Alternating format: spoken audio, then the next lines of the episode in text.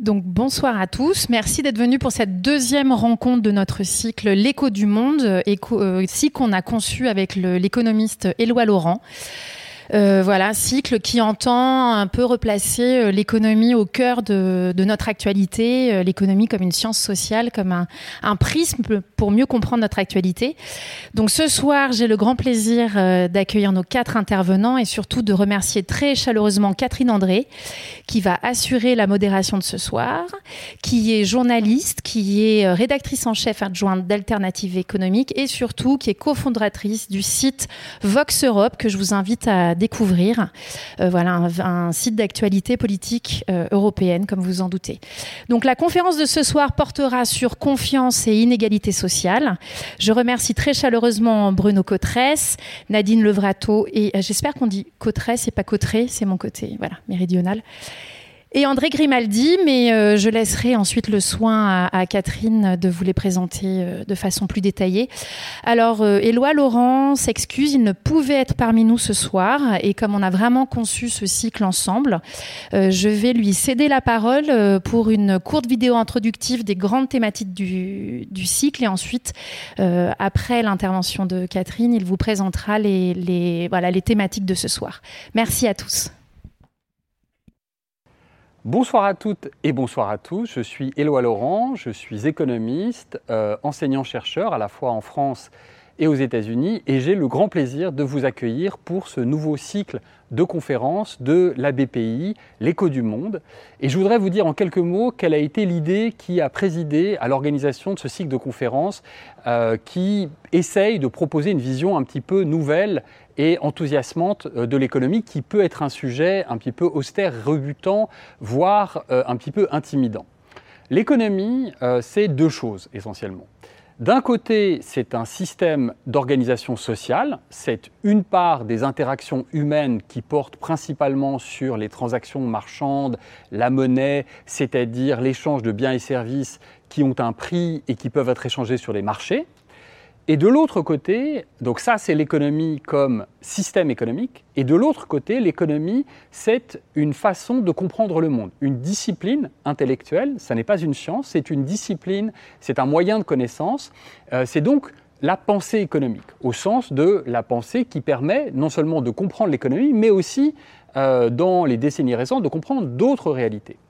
Et le paradoxe auquel nous assistons de façon euh, tout à fait euh, claire en France, c'est que l'économie, dans ces deux acceptions, est dominante. Elle est dominante dans l'organisation sociale. Il semble que les impératifs économiques s'imposent à tous les autres, par exemple aux contraintes écologiques, ce qui est évidemment un paradoxe puisque euh, on comprend d'emblée que les lois de la biophysique sont quand même beaucoup moins flexibles que les lois d'organisation des sociétés humaines. Et de l'autre côté, l'économie au sens de la pensée économique, elle-même dominée, si l'on peut dire, par une école de pensée qui est une école qui considère que l'économie est une science qui a à offrir au monde des lois universelles, à l'image de la physique et de la chimie, qui peuvent s'appliquer de manière équivalente partout, à tout instant, pour tous les groupes humains. On a donc une économie dominante en tant qu'organisation sociale et dominée par une forme particulière de pensée qui est ce qu'on pourrait appeler l'économie orthodoxe. Ce cycle de conférences propose de sortir de cette double mythologie, de sortir de cette mythologie de l'économie dominante et de l'économie dominée pour comprendre que l'économie est une discipline tout à fait utile à la connaissance du monde à condition d'être remise à sa place. Et sa place, depuis les origines de l'économie à la fois comme pensée et comme système, c'est d'être en dialogue avec les autres disciplines. Si on reprend les origines de l'économie, on remonte à Aristote et à Xénophon au IVe siècle avant notre ère. Xénophon définit l'économiste comme celui qui administre un domaine agricole. Aristote définit l'économie comme la discipline d'allocation de ressources rares dans un foyer. Et Aristote définit l'économie comme l'art de la sobriété pour répondre au bien-être humain.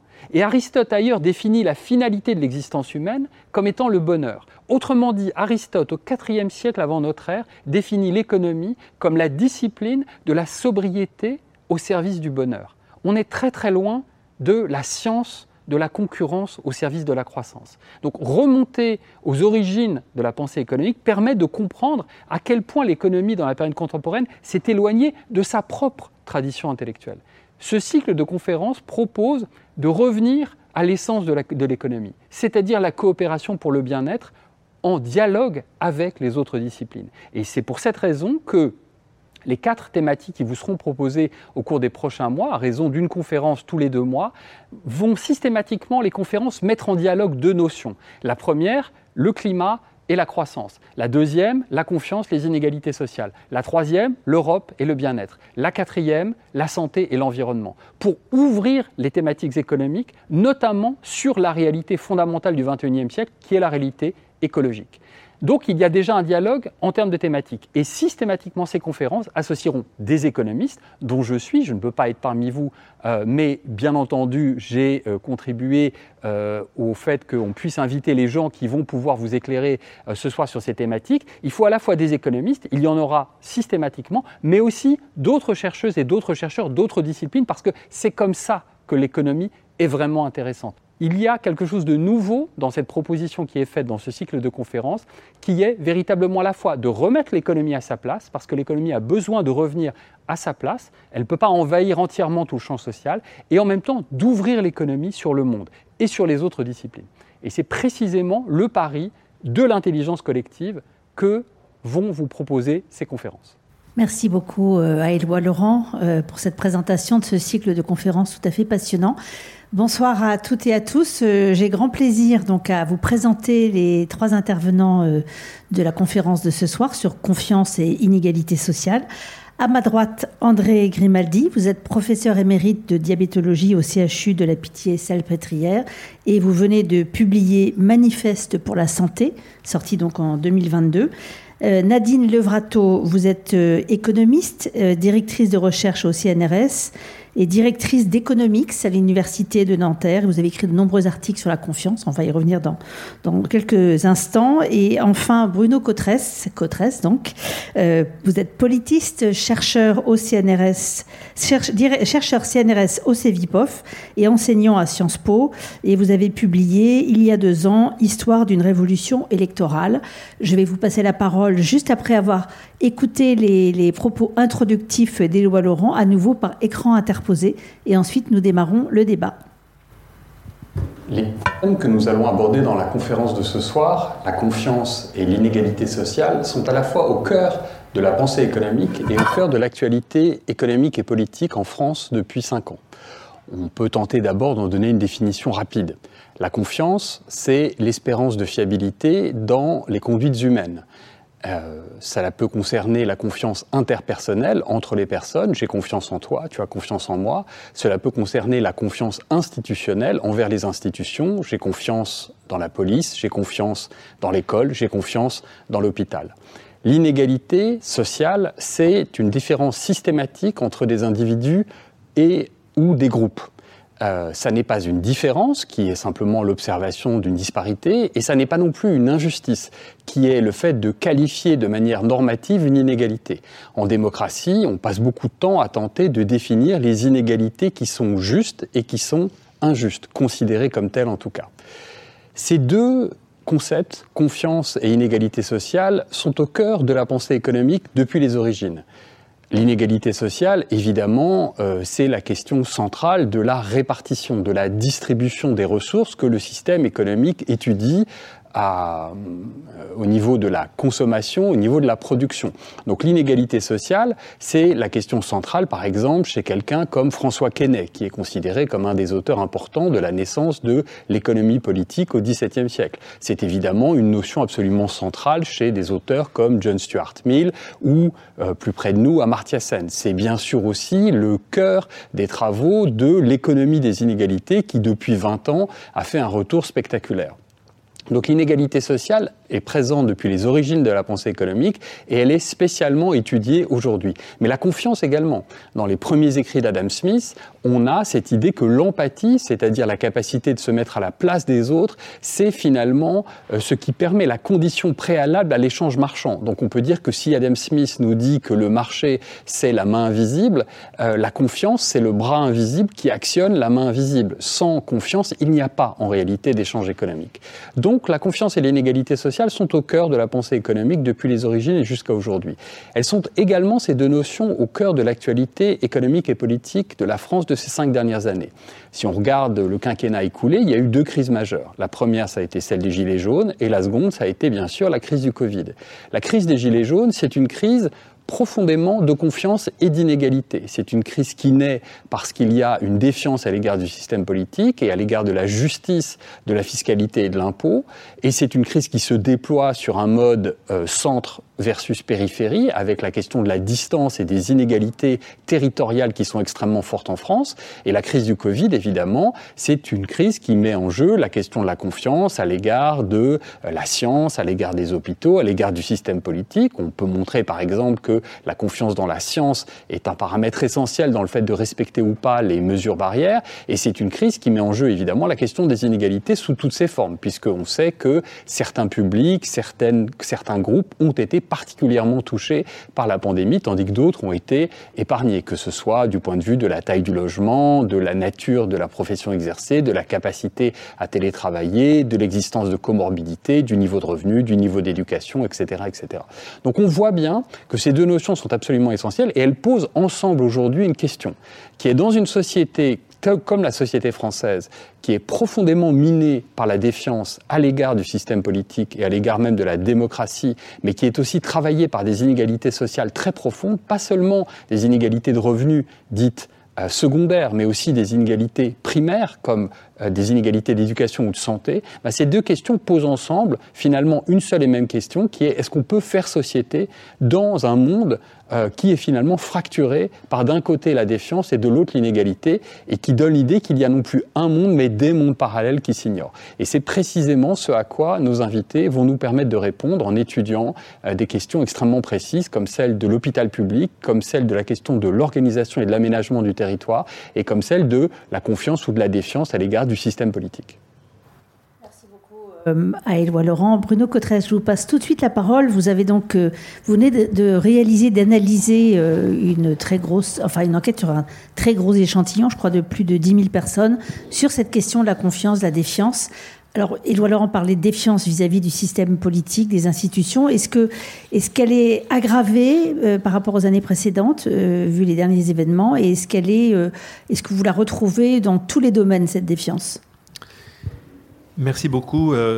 Alors effectivement, je, vais essayer de synthétiser des résultats d'une enquête qui a été publiée très récemment, euh, réalisée par euh, mon, centre de recherche avec des partenaires, une très grosse enquête sur 10 000 Français et euh, sur les dimensions de la, la confiance française. C'est une enquête qu'on suit, qu'on réalise une fois par an au CEVIPOF à Sciences Po. Elle en est à sa 13e vague et au cours des deux dernières années, on a fait à chaque fois une première vague d'interrogation au début de l'année et puis au printemps pour voir l'effet de la pandémie sur les niveaux de, les niveaux de confiance. Donc moi, je vais m'attacher particulièrement effectivement à cette crise de confiance dans le système, dans le système politique. Avant de venir à la crise de confiance dans le système politique, de reprendre quelques éléments d'abord. Effectivement, quand on compare la France à d'autres pays européens, on voit que ce qui nous caractérise, c'est d'abord et avant tout un manque de confiance dans les autres. Le problème des Français n'est peut-être pas tant le manque de confiance en eux-mêmes, n'est peut-être pas tant la, difficulté à se projeter positivement euh, vers l'avenir, c'est surtout un problème de confiance dans les autres. Et c'est vrai que toutes les enquêtes qui sont disponibles sur ce sujet le montrent euh, par rapport à beaucoup d'autres pays européens, par exemple les pays de l'Europe du, Nord. Euh, la France, de ce point de vue-là, est un pays qui souffre d'un mal endémique d'absence de confiance ou de niveau de confiance dans l'interaction avec les autres qui est assez euh, manque de confiance qui est assez euh, assez élevé. Et on en trouve des conséquences dans tout, tout un tas d'autres dimensions de la, de, la, de la confiance et en particulier pour ce qui me concerne la confiance dans le système politique. Alors je vous ai sélectionné deux, trois diapositives. quelque chose qui est quand même assez inquiétant. la perception qu'ont les Français de vivre dans un système politique démocratique. Alors, vous voyez les évolutions sur plus de, plus de 10 ans d'enquête. On voit qu'à quelques exceptions près, il y a des effets de période. On voit un niveau de, au fond de, de, satisfaction sur le fonctionnement euh, démocratique en France qui est plutôt bas, euh, lui aussi. Et on est euh, monté parfois à des niveaux qui sont relativement élevés de sentiment que la démocratie en France est un système qui ne fonctionne pas bien. Alors qu'est-ce qui se cache derrière l'idée d'un système politique qui ne, qui ne fonctionne pas bien? On n'a pas le temps de, rentrer dans les, dans les détails. J'aurai l'occasion de revenir euh, sur le, sur le sujet grâce à, vos, grâce à vos questions. Mais donc voilà quelque chose qui est quand même un indice, qui est un indice assez inquiétant, d'autant que les données que nous avons dans nos enquêtes montrent que euh, dès qu'on commence à regarder dans le, dans le détail, on voit que de nombreux signaux inquiétants se sont allumés en France au cours des dernières années de fragilité de l'adhésion des Français aux principales normes du système politique démocratique. J'en veux pour preuve un chiffre que nous publions cette, année. On demande aux Français quels sont les types de systèmes politiques qui correspondraient bien à notre pays, qu'est-ce qui fonctionnerait bien si la démocratie ne fonctionne pas bien. Moins de démocratie pour plus d'efficacité, plus de 40% disent oui. L'armée qui pourrait diriger le pays, on est à 27% de Français qui disent que ça pourrait être une solution. Un homme fort qui n'a pas à se préoccuper du Parlement et des élections, on est à plus de 35% qui disent oui, ça pourrait être intéressant pour la France. Donc on voit de nombreux, nombreux signaux qui se sont allumés et qui montrent des éléments de fragilité. Un colosse au pied d'argile, la démocratie et le sentiment démocratique en France. Euh, voilà quelques, quelques résultats qui en disent long également sur la perception de la défiance à la, française, les, sentiments qu'ont les, les, Français quand on leur dit bah, quand vous pensez à la politique, qu'est-ce qui vous vient en premier? Et vous voyez, on leur propose des qualificatifs positifs et négatifs de manière à être fair-play, hein, que ce ne soit pas uniquement les choses négatives. On leur demande qu'est-ce qui vous, qu'est-ce que la politique vous, vous inspire comme premier sentiment, et on voit que tout ça est très dominé des sentiments négatifs, et en particulier la méfiance, qui arrive en numéro un. Alors mes collègues discutent très souvent de savoir si la méfiance, c'est l'antithèse de la confiance. Il y a beaucoup de discussions de spécialistes sur ce sujet, mais en tout cas, la méfiance, le dégoût. On voit cette année, les données datent d'il y a quelques semaines, l'intérêt qui monte un petit peu, c'est normal, on est en période de surexposition à l'information euh, politique, donc il y a un tout petit peu plus d'intérêt pour la chose publique, pour la matière politique, mais on reste quand même sur la défiance, le dégoût. Euh, voilà quelque chose qui est vraiment intéressant, qui est sur les dynamiques de la confiance euh, française. D'abord, je voudrais euh, montrer, si vous regardez un petit peu la pile de ces, confiances, du haut vers le bas, vous voyez qu'en matière de confiance institutionnelle et politique en France, on va retrouver à toutes les périodes quelque chose qui se répète. La confiance dans les institutions publiques est toujours beaucoup plus importante que la confiance dans les institutions politiques. Dès qu'on a le mot politique qui rentre en scène, ça y est, il y a des choses, des connotations très négatives. Donc les institutions publiques inspirent toujours plus de confiance que les institutions politiques. Dans les institutions publiques, celles qui inspirent le plus la confiance, ce sont celles qui incarnent le soin, la proximité, euh, euh, le régalien, comme on dit. C'est la protection, à la fois la protection sociale, mais aussi la protection au sens l'ordre public. Euh, la confiance dans la police, la confiance dans tout ce qui incarne voilà, la sécurité, la protection, et en matière d'institutions euh, politiques, ce sont celles qui incarnent la proximité, en particulier le maire, le conseil municipal. Mais vous voyez que dès qu'on rentre dans la politique nationale, tout de suite, ça s'effondre. Ce qui est intéressant, c'est la dynamique à la fois, vous voyez que sur la dynamique, on voit des constantes, c'est-à-dire euh, la dimension locale est toujours plus investie de confiance que toutes les autres dimensions, mais vous voyez une très grosse chute qui s'est produite au moment de la crise des Gilets jaunes. Éloi Laurent le rappelait dans son propos introductif, nous avons assisté à un effondrement sans précédent et sans doute sans comparaison avec les autres pays européens d'effondrement total pratiquement de la confiance institutionnelle et politique à l'automne 2018, au début de l'année 2019. Et vous voyez que quand vous voyez ce trou de confiance qu'on a observé à ce moment-là, on a une remontée derrière, mais c'est une remontée en trompe-l'œil. Elle ne fait que revenir au, niveau et péniblement au niveau qui était avant la crise. Donc sans aucun doute, quelque chose de très très très important s'est déroulé dans le pays en matière de confiance à ce moment-là, avec des traces qui sont sans doute des traces de beaucoup plus longue durée et de beaucoup, beaucoup plus long terme que, que, ça me semble être, être le cas. Euh, le, pouvoir a réagi par rapport à cette, à cette crise. Euh, je laisse à chacun le soin d'apprécier comment le pouvoir a réagi, mais il a réagi par l'organisation d'un grand débat national. Et j'ai eu l'occasion de me dire dans certaines analyses que j'ai eu le sentiment, quand l'organisation de ce débat euh, avait été comme une sorte de, siège éjectable sur lequel le, pilote a appuyé à quelques secondes avant le crash.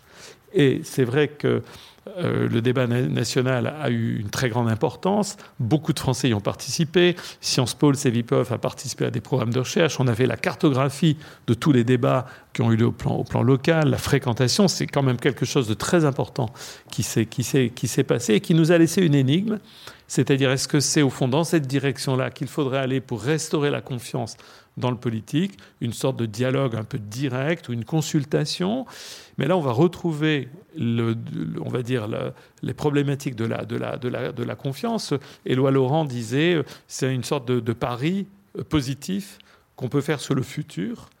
Euh, qu'est-ce que, de ce point de vue-là, nous a laissé ce grand débat national À la fois euh, l'idée qu'on peut dialoguer entre nous et en même temps peut-être l'idée d'une impasse dans les deux dernières enquêtes que nous avons publiées, celle de cette année et celle de l'an dernier, nous avons demandé aux Français interrogés s'ils considéraient que nous étions en France une communauté nationale unie ou un ensemble de communautés juxtaposées qui vivent les unes à côté des autres. C'est cette deuxième réponse qui est majoritaire aux yeux des Français. Donc ça en dit long sur le sentiment de fragilité euh, de notre communauté nationale. Pour euh, pour, pour, terminer, voilà un certain nombre de, confiance aussi dans des institutions euh, publiques. Vous voyez, euh, l'hôpital, on aura l'occasion d'en parler tout à l'heure, il est très haut au sommet de la pile. Les Français investissent beaucoup de confiance dans le médical, dans le soin, dans l'hôpital. Euh, on leur a demandé il y a deux ans si la confiance entre le personnel médical et les hôpitaux. Les hôpitaux sont encore davantage investis que le personnel de confiance que le personnel médical. Et vous voyez, tout en bas de la piste, tout en bas de la pile, le politique, c'est-à-dire les partis politiques, les syndicats, euh, les réseaux sociaux. Nous passons notre vie sur les réseaux sociaux sans avoir aucune confiance dans les réseaux sociaux parmi nos multiples paradoxes français. Petit point de, conclusion avant d'en terminer. Il est évident, il est absolument évident, dans toutes les données que nous collectons, que l'un des ressorts essentiels de la défiance française, c'est le sentiment d'une asymétrie beaucoup de Français ont le sentiment qu'ils font des efforts, qu'ils jouent le jeu, qu'ils mettent leur confiance sur la table, mais qu'ils n'en sont pas payés de retour. Et notamment le sentiment d'une méritocratie remise toujours au lendemain, qui trahit régulièrement ses promesses, la promesse de l'émancipation, la promesse de la promotion sociale. L'école, qui est pourtant en France tellement investie euh, à la fois le, discours politique ne cesse de parler de l'école. L'école joue un rôle capital dans notre, dans notre, dans notre vie à tous, dans la vie des familles, dans le débat politique national. Beaucoup de doutes sont apparus au cours des dernières années sur la capacité de l'école à être l'acteur principal de cette méritocratie et de cette promesse toujours remise au lendemain. Avec une de mes collègues, nous avons étudié l'an dernier la confiance dans la vaccination et nous voyons très bien, à propos de la confiance dans la vaccination, les deux ressorts français de la défiance, c'est-à-dire à la fois le sentiment de vivre dans une société profondément injuste, avec les mêmes qui font toujours des efforts, et le deuxième vecteur, c'est ce vecteur eh bien, d'un sentiment d'une, d'une défiance institutionnelle. Lorsqu'on est à la fois défiant par rapport aux institutions et qu'en même temps on est dans le sentiment d'une reconnaissance qui ne vient pas de la part du système, la proportion de ceux qui sont opposés à la vaccination ou au pass sanitaire est à ce moment-là extrêmement élevée. Voilà, j'essaie de résumer brièvement une, une, enquête qui est assez, assez lourde pour vous en donner quelques éléments principaux. Et puis on va pouvoir revenir euh, dans un deuxième temps. Merci beaucoup d'avoir fait un tableau très complet en 10 minutes. Euh, c'est exactement ce, que, ce qui va nous permettre de rebondir ensuite. Nadine Levrato, je vous passe tout de suite la parole face à ce tableau qui est, franchement très inquiétant. Euh, est-ce que vos recherches en tant qu'économiste les corroborent et, notamment peut-être au niveau territoriale, puisqu'on voit quand même qu'il y a une différence dans la confiance qui est faite aux institutions euh, publiques, politiques, les partis politiques, et puis au niveau local et territorial, peut-être une petite différence. Bonsoir, euh, merci beaucoup pour euh, cette invitation à échanger sur un, sujet important. Alors, la question de la confiance, euh, vous avez compris déjà à travers euh, euh, l'intervention d'Éloi Laurent, celle de, de Bruno Cotresse, c'est une notion qui est très complexe euh, parce qu'elle est multifacette. Hein. Euh, il, y a, il y a plusieurs, plusieurs formes de, de confiance, euh, des, des, définitions qui vont dépendre des, des disciplines et évidemment les sciences sociales s'intéressent énormément à, à, cette question de, de confiance et parmi les sciences sociales, euh, celle que je connais le, mieux, c'est l'économie, qui, euh, même si euh, en économie politique, la confiance a fait l'objet de, recherches de la part de, philosophes, puisque à l'époque de, de, ou Jean-Baptiste Say ou, ou, Smith, il y avait finalement très peu d'écart. Elle a été complètement oubliée pour une raison assez simple, c'est que l'économie s'est beaucoup appuyée sur la notion de perfection, perfection des marchés, perfection de la concurrence. Et dans un monde parfait qui est complètement transparent, on n'a absolument pas besoin de confiance. Donc, euh, euh, il a fallu attendre euh, les années 60, les années 70 pour que euh, finalement les économistes se disent ah mais on n'est pas dans un monde transparent, c'est l'opacité qui est la règle, ce sont les imperfections et parmi toutes ces imperfections, eh bien il y a eu celle de de l'information qui a réactivé l'intérêt qui pouvait être accordé à, à la confiance. Et donc cette question de de confiance va donner naissance à des à des réflexions très conceptuelles très savantes, euh, qui ne sont pas notre objet hein, ce soir. On s'intéresse plus à une confiance incarnée euh, à l'échelle des, territoires. Et euh, dans ce cas-là, l'économie est un peu en surplomb des autres sciences avec ce côté arrogant qu'on lui, lui reproche souvent. Il y a une autre approche de, de la confiance en économie, plus opérationnelle, qui finalement s'interroge sur la manière dont la confiance, à, côté pardon, de, de faits, de, de chiffres, d'éléments bien tangibles, bien, bien solide va euh, intervenir pour euh, faire en sorte que dans un monde inégal, eh euh, les choses puissent quand même se, se dérouler. Alors, quand on parle de, confiance, et euh, l'a évoqué, on a deux formes de, confiance qui peuvent être prises en, compte. La première, c'est une confiance verticale.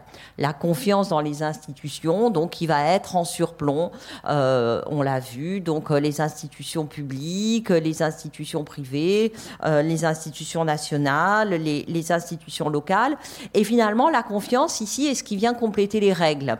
C'est-à-dire quand euh, il y a une hiérarchie, quand il y a des règles, eh bien, il faut qu'on y adhère pour que euh, cela, cela puisse fonctionner. Alors, un exemple euh, type, ce sont les mafias. Euh, dans les mafias, vous avez absolument euh, besoin d'une confiance dans, dans l'institution, sinon le, le groupe ne, ne peut pas fonctionner. Chaque fois que l'autonomie des acteurs est faible, finalement, c'est la confiance qui va servir de, de lien social et donc qui va euh, instaurer une relation verticale entre un, un, supérieur et ses, ses, subordonnés. Donc ça, c'est une confiance qu'on qu sait observée entre les citoyens, les institutions, et c'est la figure de, l'autorité. Donc ça, va être le préfet ou le, conseil régional qui va, l'incarner. Et cette confiance va avoir un rôle important dans une période où les fake news, la désinformation vont, intervenir et vont amplifier la méfiance et l'inquiétude des, des citoyens. Donc une des solutions, et on l'a vu hein, dans, dans les Gilets jaunes d'abord, dans, dans la crise du, du Covid ensuite, euh, l'une des solutions, c'est le grand débat, donc comment restaurer de, de la, de la transparence afin de renforcer la crédibilité des institutions. La seconde forme de, confiance, elle est horizontale. Et là, ce sont des individus de même niveau. Donc, euh, votre voisin, euh, votre famille, euh, vos, vos, collègues. Donc, on est vraiment sur des, des, individus de, niveau équivalent. Et là, on va être modelé aussi par la culture locale. C'est-à-dire qu'on dit souvent, eh bien, les relations dans, le Sud, elles sont pas du même type qu'en Bretagne parce que il y a la religion, la culture, le type d'économie, les rapports sociaux qui vont intervenir. Et euh, cette confiance horizontale, on l'a vu à l'œuvre dans, dans, un épisode comme la, la Covid, hein, c'est-à-dire euh, on nous a expliqué quand on en a eu que les masques, ça servait moins à se protéger soi-même qu'à euh, protéger les autres. Et donc le fait de porter le masque, finalement, c'était une forme d'attention qui était, qui était accordée aux autres. Alors ça, c'était connu depuis longtemps, puisque à Taïwan, par exemple, où il y a eu beaucoup de, de, de grippes aviaires, eh bien, euh, ça a été euh, étudié avec des, des différences euh, dans, dans, les, dans les cultures, de même se laver les mains. Donc toute cette forme d'adhésion à, à, une norme sociale qui n'est pas forcément sanctionnée en cas de, non-respect, ça fait partie donc des, des, éléments à prendre en compte et à, intégrer dans, dans les analyses des, des, territoires et des disparités locales pour comprendre comment ces rapports euh, sociaux, ces relations peuvent être des, prédicteurs du, respect des, comportements et donc euh, des, situations euh, micro ou méso-économiques qu'on va, va observer. Alors ces deux confiances, elles ne sont pas forcément liées, hein, c'est-à-dire qu'il euh, peut y avoir une forte confiance verticale et une faible confiance horizontale, etc. Donc les gilets jaunes, c'était typique d'une destruction de la confiance verticale, mais d'une forte euh, confiance horizontale qui était incarnée euh, sur les, les, les, ronds-points. Euh, elles peuvent aussi aller de pair. Il y a un territoire qui est toujours cité comme exemple quand on parle de succès économique à la française. C'est un territoire en Vendée, les herbiers. C'est là que vous trouvez un des taux de chômage les plus faibles, un des taux de croissance de l'emploi les, les plus élevés. Et l'une des raisons qui est souvent avancée par les, les commentateurs, c'est euh, la culture locale, très coopérative, euh, le catholicisme social, une forme de paternalisme, donc euh, qui va euh, qui va créer ce, ce, cette ambiance locale particulière. Donc le problème, c'est comment on mesure ça. C'est-à-dire que euh, en économie, surtout en économie appliquée, on fait beaucoup de modèles. Euh, on sait mesurer un produit intérieur brut, on sait mesurer un taux de chômage, mais euh, pour mesurer la confiance, c'est plus compliqué. Or, on a besoin de faire entrer cette confiance dans, les, équations pour comprendre le rôle qu'elle va, jouer. Et donc, c'est ce que fait l'économie géographique des inégalités. Et l'un des exemples que, je voudrais vous donner, parce que j'ai travaillé dessus, hein, c'est ce qui s'est passé pendant, pendant le Covid, enfin, pendant l'épidémie de, Covid, puisque vous savez tous que tous les territoires n'ont pas été touchés de la même façon. Euh, il y a eu beaucoup d'exemples euh, déjà en, France, hein, entre la Seine-Saint-Denis euh, et Brest, enfin l'extrême Bretagne, l'extrême ouest pardon de la Bretagne, on n'avait pas du tout les, les mêmes taux, mais c'était vrai aussi également en, en Europe. Donc, supposons, hein, je vous demande de me croire, qu'on sache mesurer la confiance, on pourra y revenir euh, euh, plus tard. Et euh, la question qu'on s'est posée quand on a vu les cartes, c'est mais l'économie n'explique pas tout.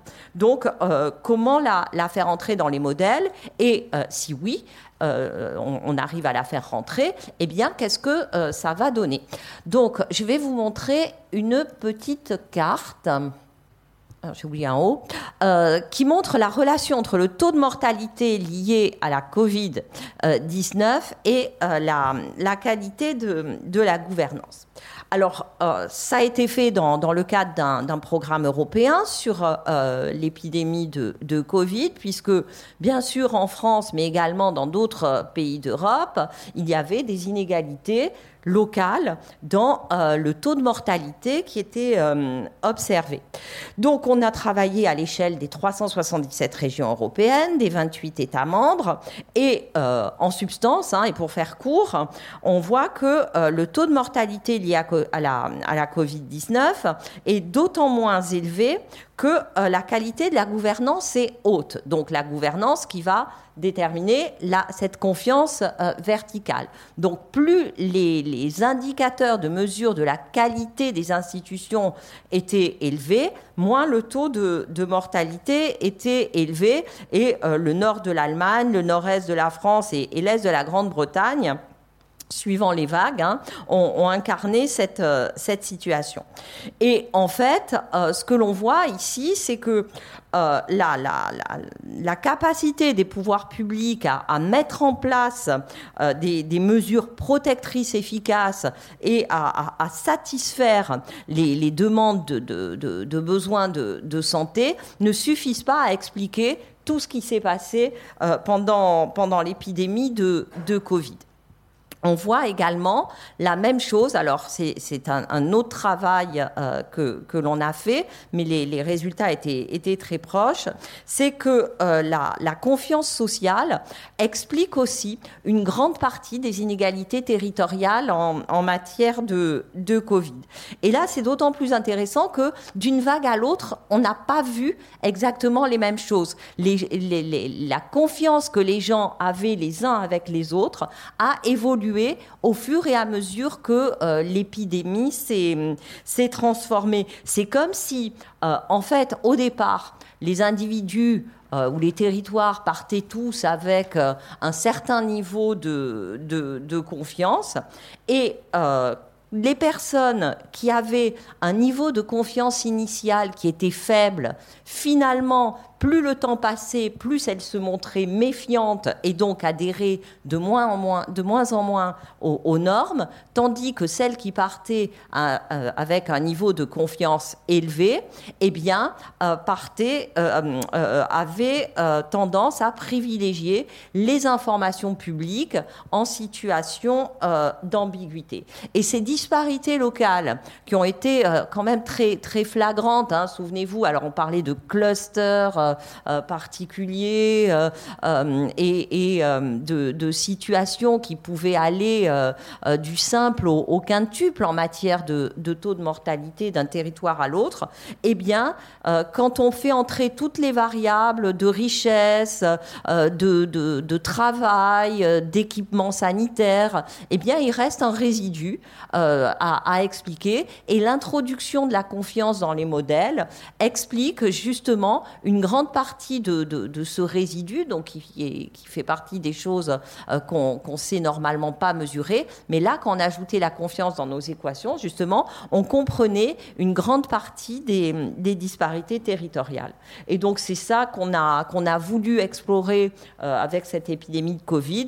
Et euh, c'est ce vecteur qui illustre finalement comment les, territoires ont été très inégalement euh, marqués par cette épidémie de Covid. Merci beaucoup euh, Nadine Levrato. Euh, André Grimaldi, je vous passe la parole, notamment évidemment sur l'hôpital que vous connaissez bien, sachant que l'indice de confiance envers l'hôpital demeure en fait au sommet dans les dernières enquêtes que vous venez de nous donner.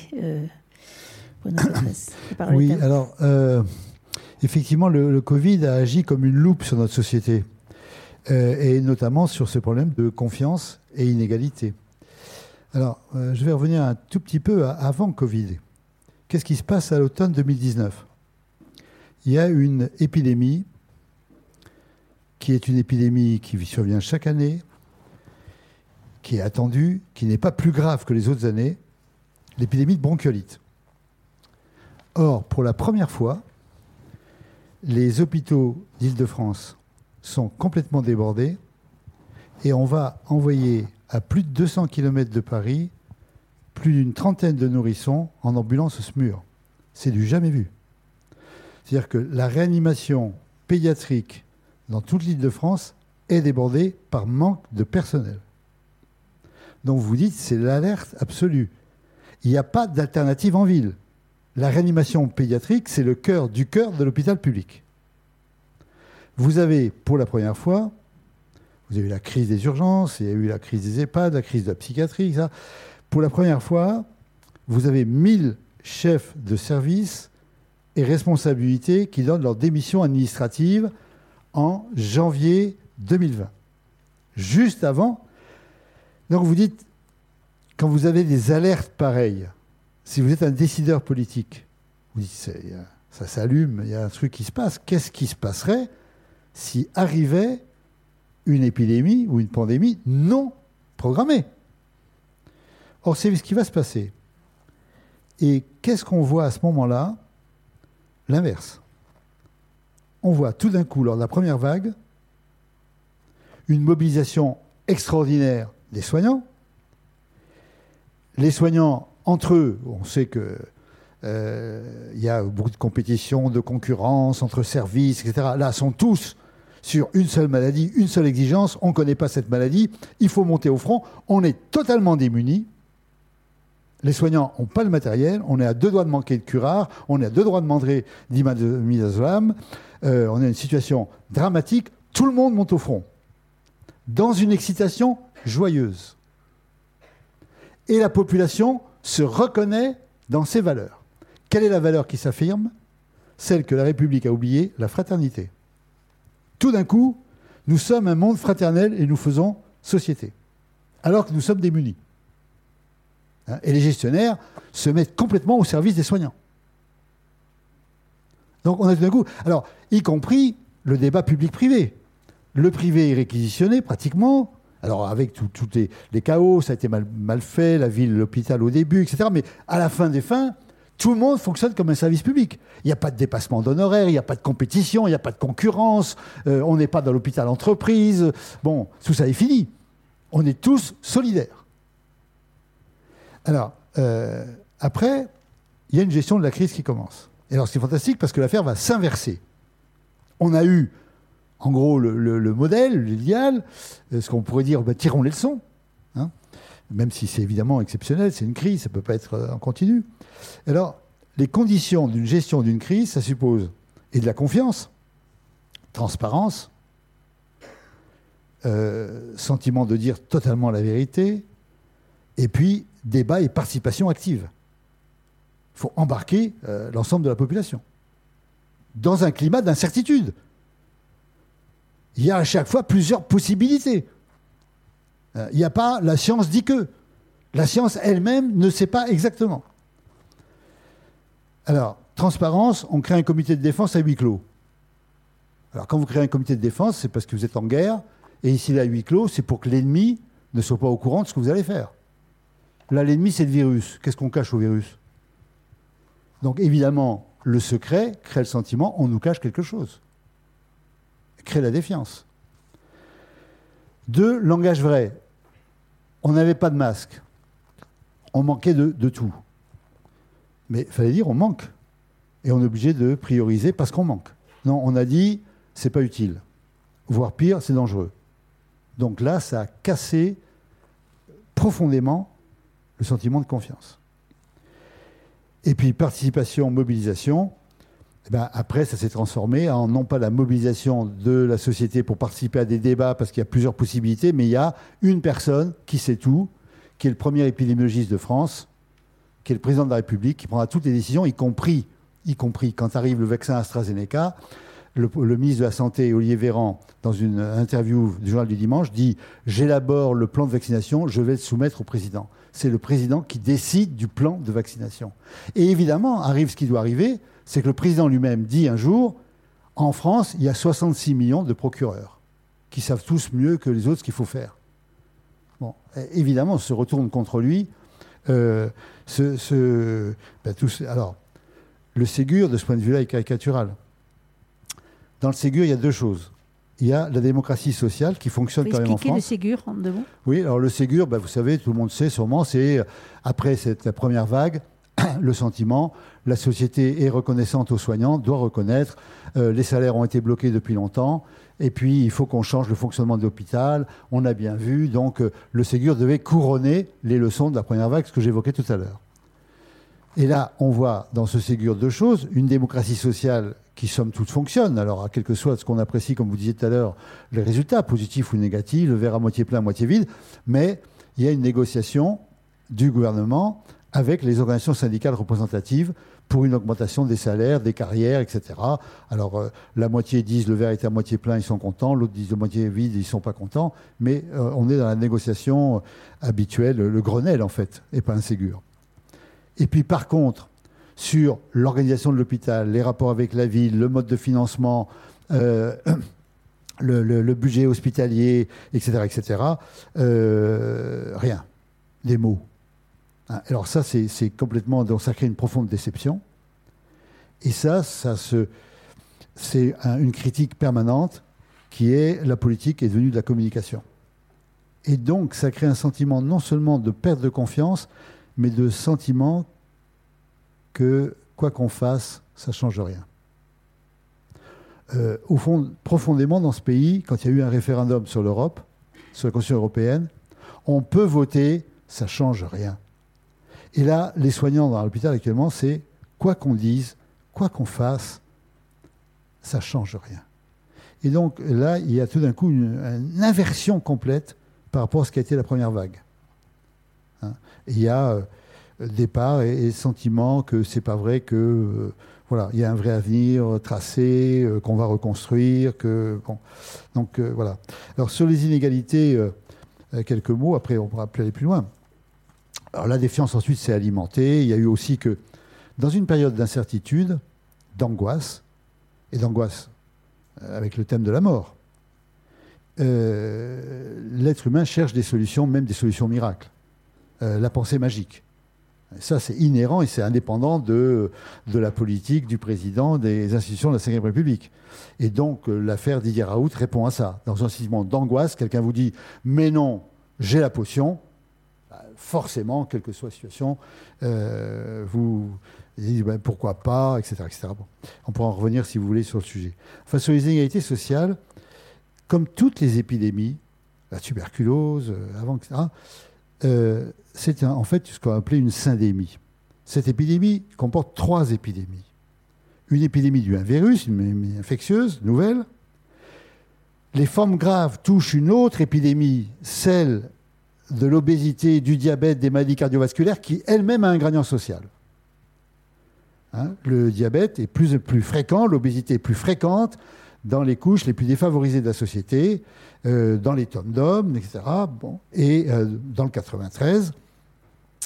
Et enfin, ça touche les, couches les plus euh, pauvres de la société, où il y a les, premiers de corvée, hein, là où le confinement va être le plus difficile, les départements sont petits. Les femmes sont particulièrement touchées parce qu'elles ont les métiers des premiers de corvée, parce que c'est elles qui s'occupent des enfants et parce qu'il y a des violences conjugales qui sont accrues. Hein. Euh, donc, euh, euh, alors, ces inégalités sociales, donc le, Covid a mis la, lumière dessus, mais regardez comment on a fait pour la distribution des vaccins.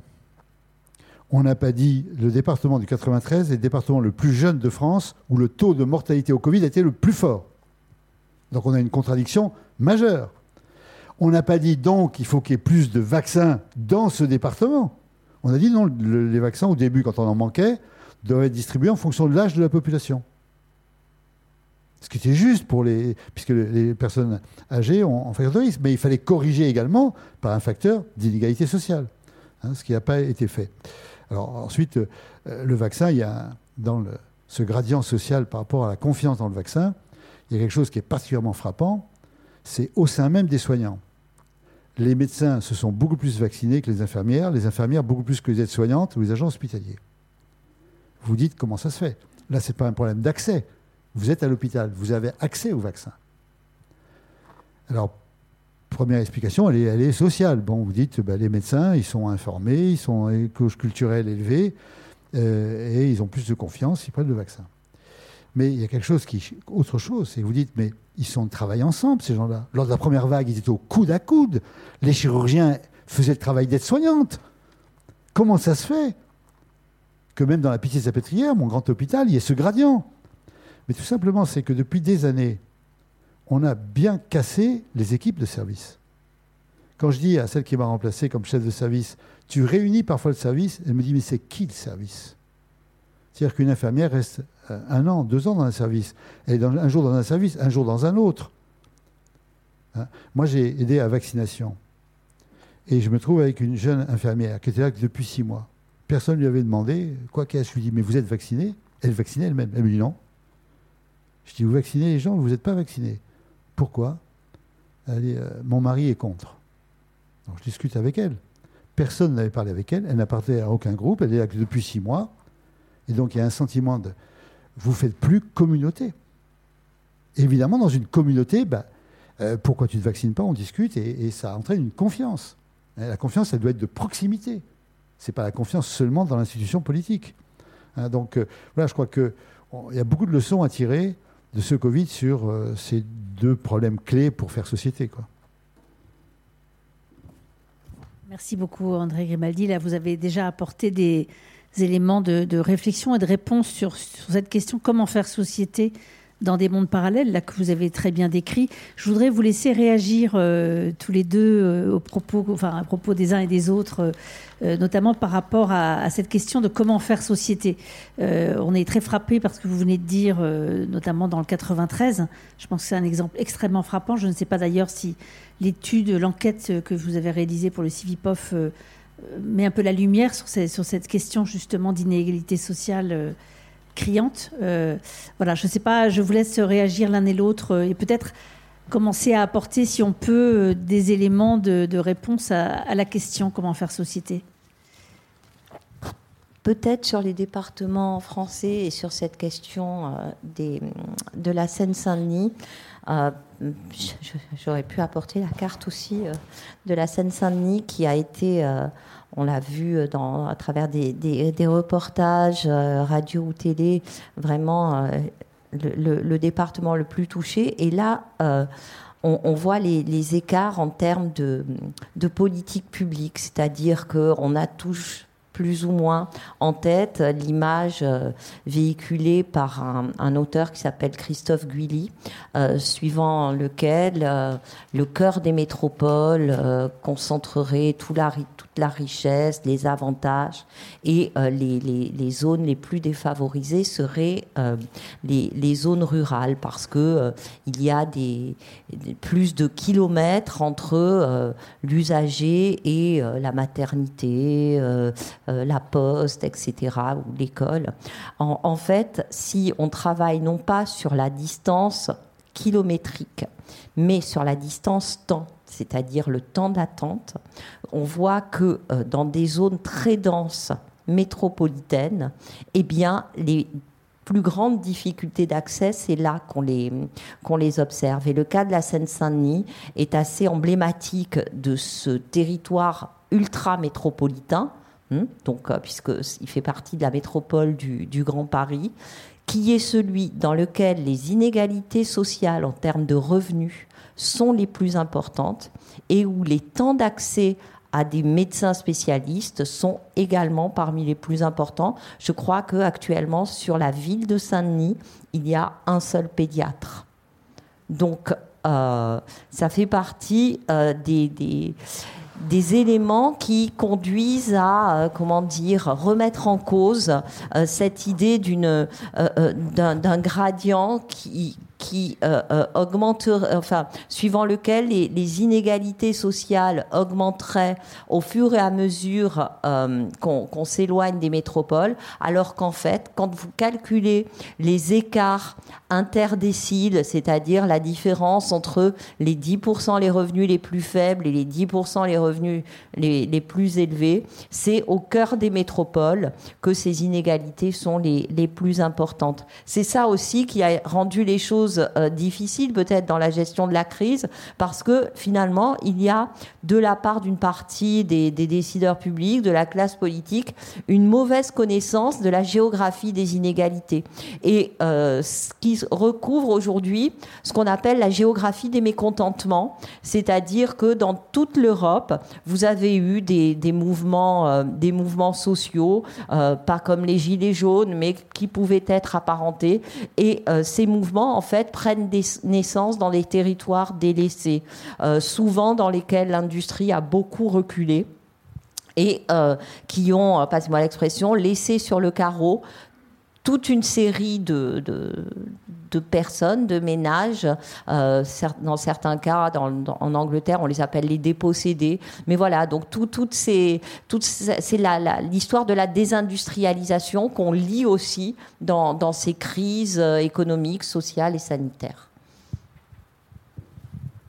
Merci beaucoup. Vous parliez tout à l'heure d'effet de loupe. Alors, est-ce que est-ce qu'on peut, on se pose la question des leçons qu'on peut tirer tout de même déjà de, de, de, cette crise Covid euh, Et on l'a vu, euh, il y a un certain nombre de une situation antérieure qui prévaut et qui a évidemment contribué à rendre la situation encore plus dramatique. Je vous repasse la parole, euh, Bruno Cotresse, peut-être pour commenter cela.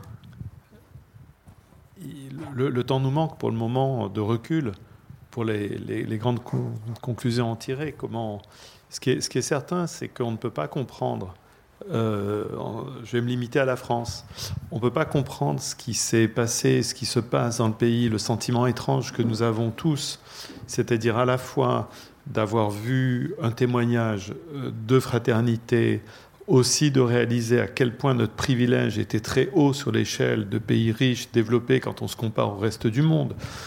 Euh, j'ai beaucoup collaboré dans, ma vie avec des pays d'Amérique latine, par exemple. J'ai eu la situation au Brésil, au Mexique, c'est absolument sans, commune mesure avec ce que nous avons, vécu. Donc on, a tous ce sentiment étrange que la crise à la fois nous a, nous a montré à nous-mêmes notre privilège euh, de pays riches, mais on peut être démuni dans un pays riche comme on peut être très riche dans un pays pauvre de la même, manière. Et donc c'est ça, ce sentiment un, petit peu étrange que nous, que nous avons, la, grande difficulté de tirer des, lignes claires pour le moment. Ce qui est certain, c'est qu'on ne peut pas comprendre ce sentiment étrange si on le détache de la succession de crises que nous, que nous avons vécues. Et effectivement, il faut toujours repartir de ce point de départ, quelques semaines effectivement avant l'explosion de la révélation public de ce, de cette épidémie, effectivement, ces chefs de service hospitaliers démissionnant, donc quelque chose de, très spectaculaire, parce que c'est faut, imaginer ce que c'est de, dévouement d'une profession où tant, de personnes disent je, je rends mon tablier. Et, euh, et donc on ne peut pas comprendre ça effectivement sans le détacher de ce sentiment d'une société qui ne, je l'ai dit tout à l'heure, qui ne tient pas à sa promesse méritocratique, ce qui vient d'être souligné également au niveau, au, niveau, au niveau géographique. Et je voudrais rapprocher les résultats dont on parle d'une autre enquête qui a été publiée il y a à peu près euh, deux mois, à laquelle j'ai participé, et qui est une enquête sur le rapport des Français à la fracture euh, sociale et géographique à la fois, et où on voit effectivement que c'est pas tant le problème qu'il y aurait des territoires en France qui seraient coupés les uns des autres, spécialisés, certains étant les, les, les, les territoires où tout réussit, où tout fonctionne, d'autres les territoires où tout, tout est délaissé, mais on trouve à la fois de la réussite et du délaissement à peu près, à peu près partout. Mais dans le cadre de cette enquête, on a essayé de, de quantifier le rapport des Français à ce à ce sentiment. Et, c'est une enquête qui a été répétée deux fois, dont les résultats sont assez stables. Il y a un quart de la population française qu'on peut considérer comme ayant un sentiment d'être assigné et de ne pas pouvoir en sortir. C'est-à-dire les gens voudraient euh, bouger, demanderaient pas mieux que de changer de quartier, de logement, euh, mais ils sont coincés C'est-à-dire que déménager, ça coûte beaucoup d'argent. Il faut avoir de la trésorerie, il faut pouvoir clôturer des factures, il faut pouvoir en ouvrir de nouvelles. C'est pas à la portée de tout le monde. Et donc il y a un sentiment comme ça. Alors on voit, que pour en sortir, il y, a, bien quelque chose qui se noue en France dans l'écart entre le, discours euh, du pays sur lui-même, du politique sur le, sur le pays, c'est-à-dire euh, euh, ce discours d'une société de l'égalité, de la liberté et de l'égalité, et, la rencontre rapidement dans la vie avec l'inégalité et l'injustice. Et l'écart est sidérant en France. Dans nos enquêtes, on demande aux personnes interrogées s'ils considèrent a l'an passé, on leur a demandé quel est le premier qualificatif qui vous vient quand vous pensez à la manière dont la société française vous traite. Et là également, on a proposé cinq mots positifs, cinq mots négatifs. Le mot qui écrase tout sur son passage, c'est le mot mépris. Les gens ont le sentiment d'être méprisés, d'être traités avec le manque de dignité. Le mot dignité était un mot fondamental dans la crise des, Gilets jaunes.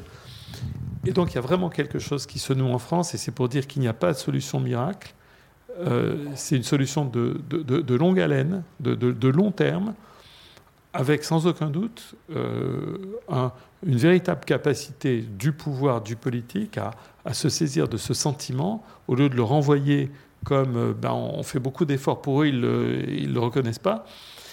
Mais voilà, il y, a quelque chose. Et, et, ce qui est vraiment étrange, c'est en plus tout ceci dans un, dans un pays qui, dès qu'on le compare au reste du monde, est quand même un pays extrêmement puissant, extrêmement riche. Euh, et comment dans un pays aussi riche et puissant que nous, on peut vivre de tels sentiments et de telles injustices objectives? D'ailleurs, c'est pas seulement du, sentiment. Donc voilà, c'est autour de ces, autour de ces questions et peut-être aussi autour du, du euh, autour de la, manière dont le politique met en scène sa difficulté à répondre à, tout, à tous ces défis. Il y a un écart très important en France entre le ressenti qui est, bah, au fond, ils ne peuvent pas grand-chose pour, pour moi, et le discours qui est, je vais, je vais changer votre vie. Et donc là aussi, c'est un ressort très important de la défiance politique en France, l'écart entre la promesse et la réalité, donc ce sentiment de promesse qui n'est pas tenu. Merci beaucoup. André Grimaldi, je vais repasser la parole. Euh, l'exemple que vous avez donné tout à l'heure était extrêmement parlant de du sentiment de, je dirais, de, la fin des équipes qui fait que l'information ne circule pas. Donc il y, a, quand même une responsabilité aussi des politiques, euh, des politiques publiques qui sont menées en matière de santé. Je vais, essayer de rebondir sur ce que vous venez de dire. C'est-à-dire qu'il ne faut pas avoir une vision non plus d'une médecine en France, on dirait euh, catastrophique, euh, on meurt au coin des rues, etc. Ce que vous disiez. Donc, alors, ce que montre cette pandémie, mais on le savait, c'est aujourd'hui, maintenant, on a quatre médecines différentes. On a les maladies aiguës bénignes, où la médecine traditionnelle de ville euh, a fonctionné. Dans le colloque singulier, euh, le médecin généraliste avec euh, le médecin de famille. Les maladies aiguës graves et les gestes techniques complexes, où nos centres hospitaliers sont performants. Qu'on pense aux, aux grèves d'organes. Vous avez 6000 grèves d'organes par an, il faut savoir que c'est des avions qui transportent les organes, des hélicoptères, des mal qui arrivent à temps. Tout ça doit être fait dans des dans des temps records. Ça fonctionne. Vous n'avez pas la une des journaux sur le scandale des greffes. On manque de greffons, ce qui est un autre problème. Mais il y a 6000 greffes, les greffes cardiaques, les greffes du foie, les greffes poumons. Ça paraît comme une. Ben, voilà, ça fonctionne. Et puis vous avez l'épidémie des maladies chroniques. 21 millions. Là, la grande différence, c'est que ce n'est pas les soignants qui vous soignent, c'est vous-même qui vous soignez. Et vous êtes confronté aux problèmes sociaux, aux problèmes psychologiques, euh, à l'âge, les aidants, etc. Donc c'est l'insuffisance cardiaque, c'est le diabète, c'est l'asthme, c'est euh, les, maladies rhumatologiques, c'est les maladies dégénératives, et c'est une épidémie. Et puis là, il y a enfin la santé publique, où là, c'est les populations qui sont bien portantes, dont on veut qu'elles restent bien portantes, donc avec le thème de la prévention. Or, la France est bonne pour les maladies aiguës, elle a créé un système de soins et pas un système de santé. Nous sommes médiocres pour les maladies chroniques, nous sommes mauvais pour la santé publique, et on l'a vu euh, lors de cette pandémie. Donc sa première leçon, c'est de comprendre ça. On ne peut pas traiter de la même façon ces quatre médecines. le paiement à l'acte, la tarification à l'activité, c'est un non-sens pour la santé publique ou pour les maladies chroniques. C'est par contre tout à fait adapté à la chirurgie ambulatoire, du canal carpien, de la prothèse de hanche ou de la cataracte ambulatoire. Donc, comprendre ça, or, nous, on a un modèle unique pour tout, il faut que ça rentre dans le modèle. Et ça dysfonctionne. Alors, de ça, si on pense les maladies chroniques, si on pense la santé publique, ce qu'on n'a pas fait jusqu'à présent, hein, jusqu'à présent, si on pense la loi HPST de 2009, si on pense euh, l'interaction activité, on ne pense que chirurgie et chirurgie ambulatoire. Ce qui est un vrai problème. Et ça fonctionne bien. Mais le reste dysfonctionne complètement. Et dans euh, l'épidémie euh, des maladies chroniques comme dans la santé publique, il faut développer une médecine au plus près, un service de la médecine de proximité, en équipe. Et dans le 93, si on fait de la médecine, il faut faire une médecine communautaire avec des médiateurs de santé, avec des patients ressources. Il faut que les gens qui ont une culture se reconnaissent dans les tomes d'hommes. Ce n'est pas de Paris qu'on peut gérer la vaccination en Guyane. Donc, euh, et ça, tant qu'on ne comprend pas ça, on a des difficultés euh, que l'on a. Et comme vous dites, c'est un changement qui demandera du temps, sur lequel on a beaucoup à apprendre. Et, ça dépose aussi l'organisation, la formation, le mode de financement. Tout ça doit être adapté. Hein. Donc, euh, c'est pour la santé en tout cas, les leçons seraient considérables si on veut bien les tirer et pas dire on a un modèle et on force tout le monde à rentrer dedans. Euh, voilà. Merci. Je vais vous poser une, dernière question et commencer à préparer vos questions puisque bientôt vous allez pouvoir euh, les poser euh, aux intervenants. nous sommes à 65 jours de l'élection présidentielle. Évidemment, une, une, des réponses possibles, ce serait au niveau des leçons qui peuvent être tirées et par rapport aux erreurs assez grossières que vous avez décrites les uns et les autres notamment par rapport à la, pandémie de Covid, des choses qui ont été annoncées, qui n'ont pas été ensuite soit explicité, soit, euh, soit renié même. Euh, voilà, bien sûr, on ne peut pas savoir ce qu'il y a dans la tête des candidats, mais on peut quand même se demander est-ce que, à l'occasion des élections présidentielles, euh, des choses sont possibles en matière de, voilà, de, simplement repenser la façon dont on prend les décisions? Je veux bien, oui, allez-y. Je veux bien répondre parce que là, je suis dans mon précaré. je pense que je pense que les, élections et les campagnes électorales jouent une fonction fondamentale en, démocratie. D'abord, c'est de permettre l'expression publique au sens large, c'est-à-dire que nous puissions nous prouver à nous-mêmes, entre nous qui habitons le même territoire, qu'on puisse se prouver à nous-mêmes qu'on est capable de débattre sans s'entretuer. Voilà, c'est la fonction numéro un de la campagne électorale, euh, que le perdant de l'élection, le soir de la défaite, accepte sa défaite. Et nous avons vu dans une grande démocratie internationale que ce n'était pas complètement évident encore. Donc le point fondamental d'une élection, c'est d'abord avant tout cette fonction de se prouver à nous-mêmes qu'on peut débattre entre nous euh, avec passion, euh, etc. Puis, puis ça rentre dans le rang.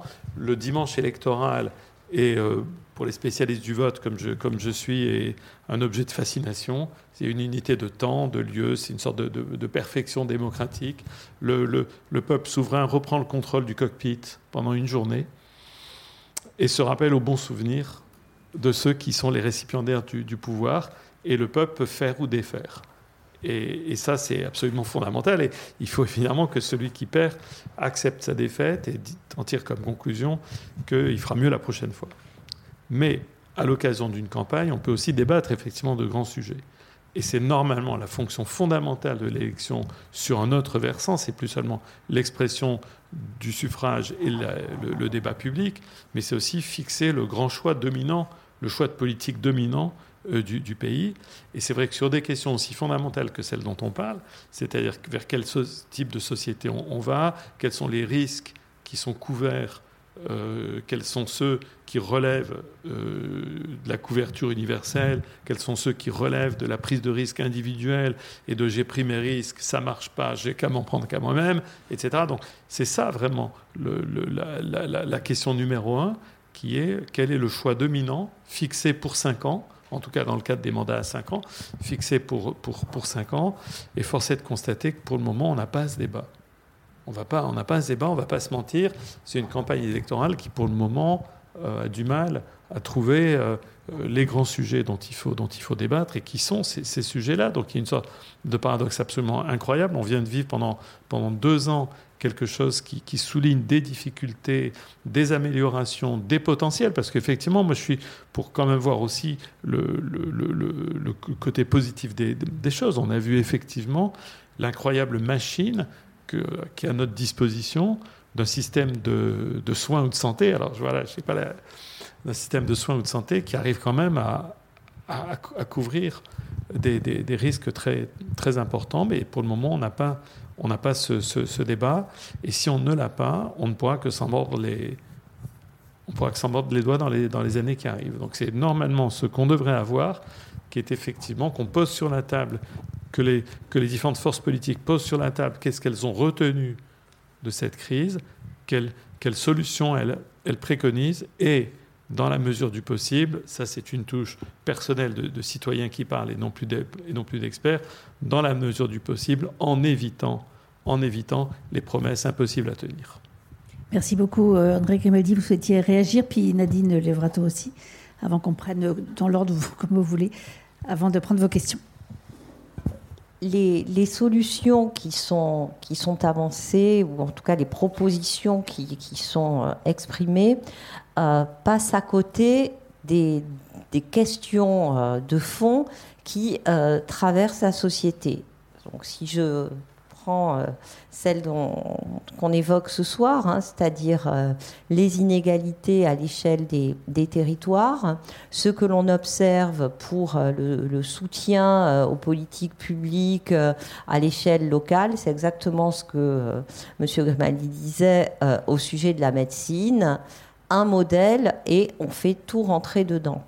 Euh, ce que l'on voit après des, années d'efforts en matière de décentralisation, euh, de pouvoir et de compétences supplémentaires euh, accordées aux institutions locales, c'est une reprise en main de, de l'État qui se traduit par quelque chose qu'apprécient les citoyens, des baisses d'impôts locaux qui s'appliquent bien plus largement encore aux, entreprises et euh, une baisse de l'autonomie fiscale des, collectivités locales, puisque euh, votre, notre euh, taxe d'habitation est en train de, de fondre et a quasiment disparu, 10 milliards de réduction d'impôts locaux accordés aux entreprises dans le cadre du plan de relance, des promesses qui viennent de tous les candidats de réduction supplémentaire de, taxes locales sur les, les entreprises,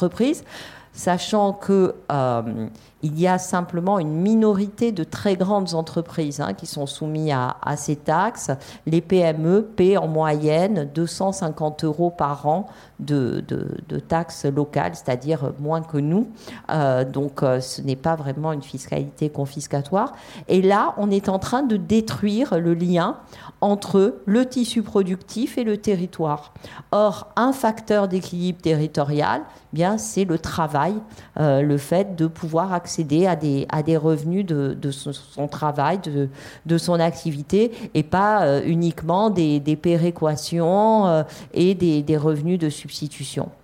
Donc, Aujourd'hui, si on, prend le, prisme de la géographie économique, aucun programme politique hum, exprimé, hein, me, semble-t-il, ne répond au problème du, lien, de l'ancrage local, euh, des alliances de territoire et euh, des, écosystèmes territoriaux, puisque on a quand même ce processus de recentralisation qui est une tendance euh, qu'on avait un peu oubliée ces dernières années, mais qui est revenue.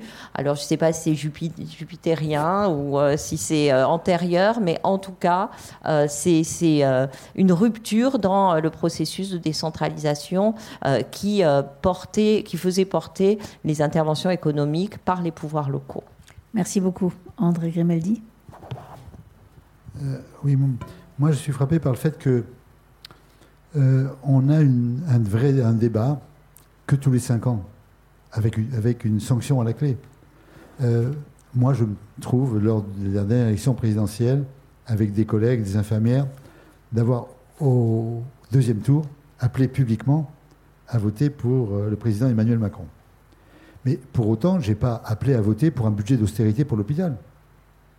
Je n'ai pas appelé à voter pour toutes les décisions qui vont être prises. Et je dois attendre cinq ans après. En sachant qu'en plus, dans ce débat présidentiel, intervient, euh, euh, il passe bien à la télé ou pas, intervient un thème central qui l'emporte, enfin, intervient, plus de la communication que des décisions politiques impliquant le pays. Donc, euh, de ça, on a, enfin, sur le plan institutionnel en France, un système présidentiel, mais sans contre-pouvoir parlementaire. C'est ce qu'on appelle une monarchie républicaine. Ça, c'est inadapté à ce qu'est le niveau d'une société très politisée comme en France. Euh, je prends un exemple. Euh, Olivier Véran, pour des raisons que je ne connais pas, saisit le haut comité de l'assurance maladie sur le thème de la grande sécu. On a en France une spécificité pour le même soin, vous avez deux financeurs. Vous avez la sécurité sociale et ce qu'on appelle les complémentaires, dont les mutuelles. Ça fait qu'on a, puisqu'on a deux gestions pour le même soin, 7,6 milliards de frais de gestion pour les complémentaires, qui remboursent 13% des soins, et 6,9 milliards pour la Sécu. C'est un vrai problème. Hein. On était 28e des pays de l'OCDE pour le salaire des infirmières, sur 32 pays, mais on est deuxième pour les frais de gestion du système de santé, juste derrière les USA. Bon, on a ce souci-là. Où est-ce qu'on va en débattre? C'est un souci qui concerne tous les Français. Euh, euh, on dépense 11,5% du PIB pour la santé. Est-ce que c'est trop? Est-ce que c'est pas assez? Est-ce qu'il y a un, endroit où on peut en débattre? La réponse, c'est non. La réponse, ce débat n'aura pas lieu, vraisemblablement. Hein. Euh, des lobbies sont montés tout de suite au créneau, évidemment. parmi les lobbies, il y a le lobby des médecins, hein, je me mets dedans. Mais tout ça fait le sentiment que c'est une démocratie tronquée. D'où deux aspirations de ceux qui disent il faut un pouvoir fort. Euh, pourquoi pas un petit dictateur, enfin quelqu'un qui décide. Regardez la Chine, au moins ça fonctionne. Et puis euh, des gens comme moi plutôt qui disent on manque de démocratie. Alors il faut une démocratie équilibrée avec une capacité de décision, pas une démocratie paralysée. Donc il y a un vrai sujet en France, en gros, je vous dirais, le, régime de la Ve République n'est plus adapté, ne peut produire que de la défiance et des, révoltes, faute d'avoir de mode d'expression. Vous avez du là je sors de mon domaine de compétences complètement, les Gilets jaunes. Vous dites, normalement, après telle crise, peut-être qu'il y a un retour aux électeurs. Non, il n'y a pas. Combien de temps ça peut durer un truc comme ça? Merci beaucoup. On va prendre vos questions. Bonsoir. Euh, déjà, merci, c'est super enrichissant de vous écouter. Euh, je voulais savoir euh, pourquoi est-ce que la France est caractérisée par un manque de confiance envers les autres?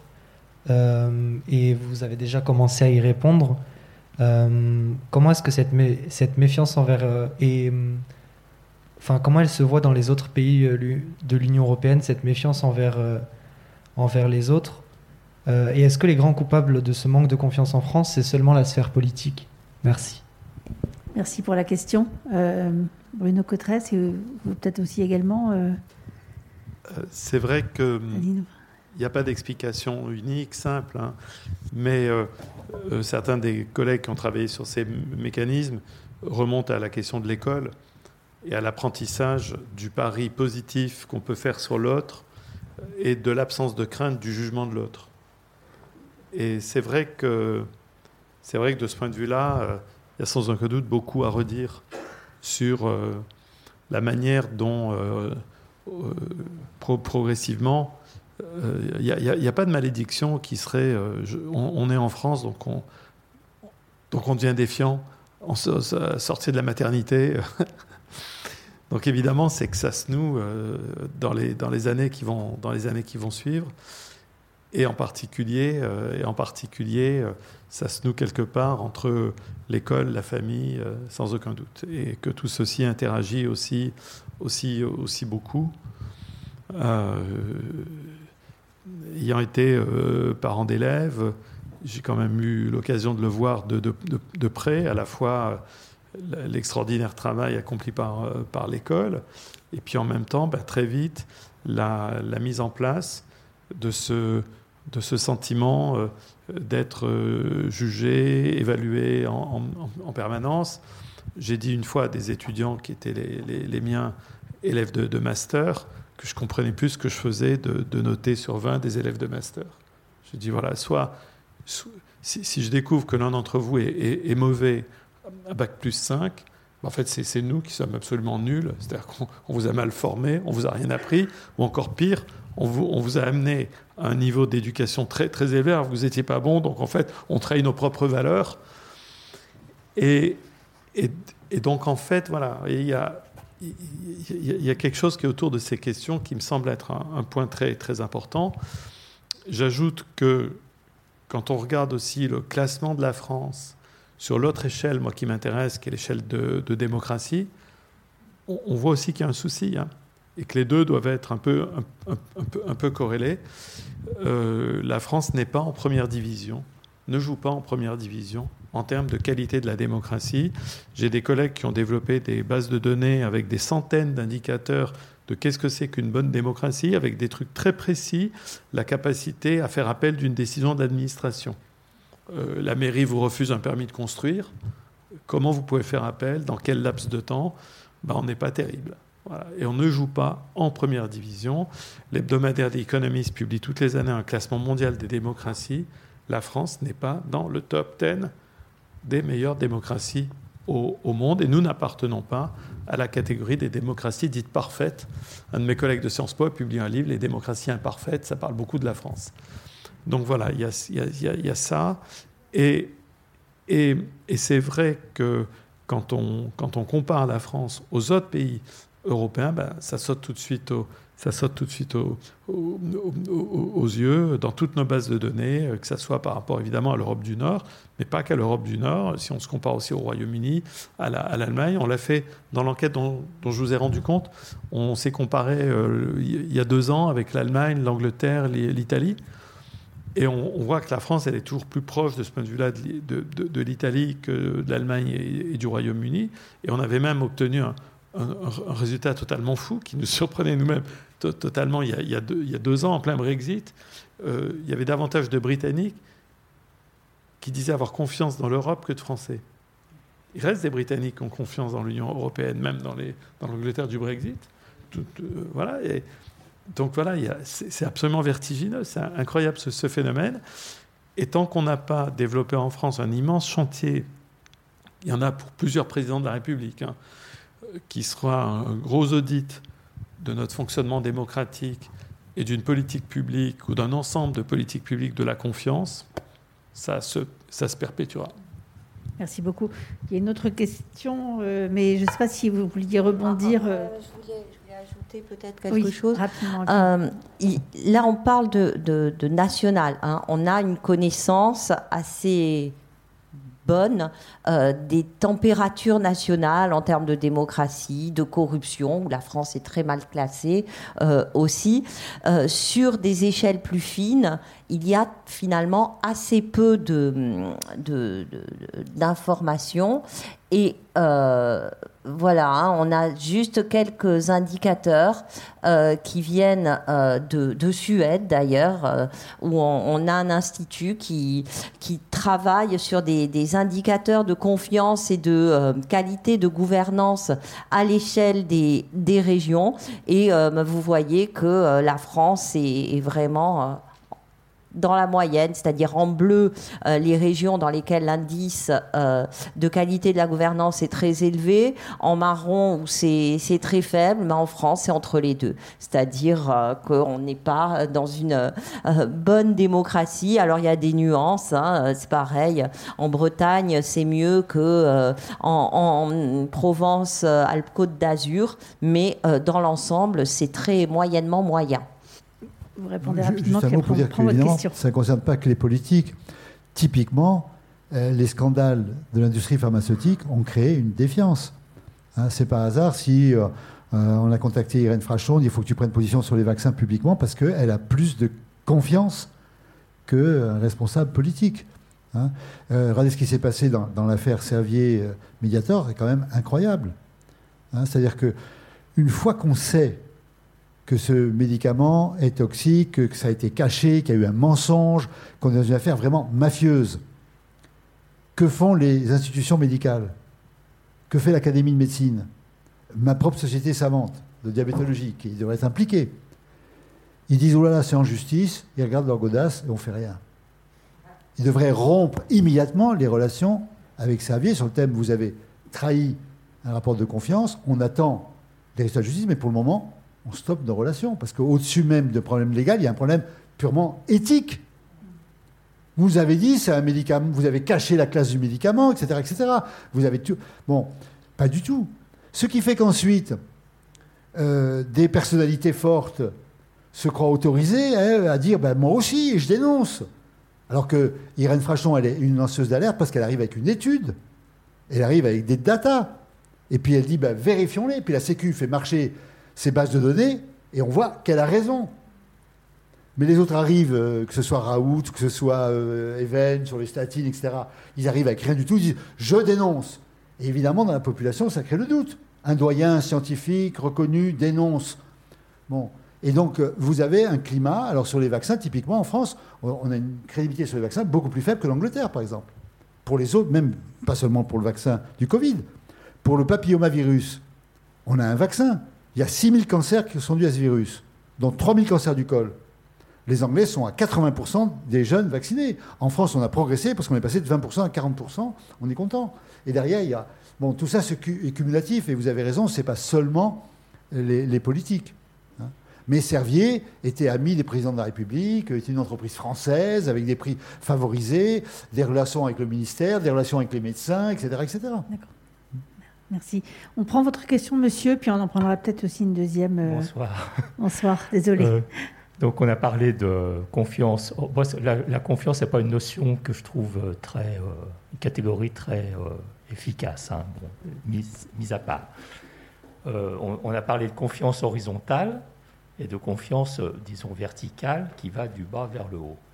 Ou du, oui, du bas vers le haut. Mais est-ce qu'on a interrogé la confiance qui va du haut vers le bas? Merci pour la question. Il y a aussi une deuxième question, euh, monsieur là-bas. Peut-être on peut la prendre dans la foulée, puis on verra comment répondre. Merci. Ok, euh, merci à vos, à quatre. Alors, euh, le professeur Grimaldi, lui, il est, il est connu, il est, il, est, il est expert en éducation thérapeutique. Ça, ça, ça, c'est connu. Alors, j'ai vu que le professeur Guimali prenait beaucoup de notes. Hein. Il, a pris beaucoup de notes quand. Oh, si, j'arrive, je pose des questions. Comment je pose des questions. Et il a pris, il a pris beaucoup de notes quand le prof de licence Paul était en train de, parler. Voilà. Une question que je vais parler sous, sa responsabilité, qu'il a oublié à poser. Est-ce que vous avez réfléchi et comment les gens de l'Amérique du Nord ont développé ces thèmes, ont étudié ces thèmes des inégalités sociales par rapport à la, à, la confiance sur leur population. Euh, on prend d'abord la réponse. Vous vouliez intervenir, André Camaldi, sur. Euh, oui, il y avait la première question. Monsieur. Euh, alors, on, on s'y intéressait. Et effectivement, on, a, on, souhaite dans nos prochaines enquêtes savoir si en France, on considère que est-ce que, les, est-ce que les profs ont confiance dans les élèves? Est-ce que les employeurs ont confiance dans les salariés? Le président dans son peuple. Mais oui. Et là, on l'a posé la question. Et l'an passé, nous l'avons posé et on a vu qu'une forte majorité de Français disaient le souci, c'est que le gouvernement n'a pas eu confiance dans les Français pendant la crise Covid.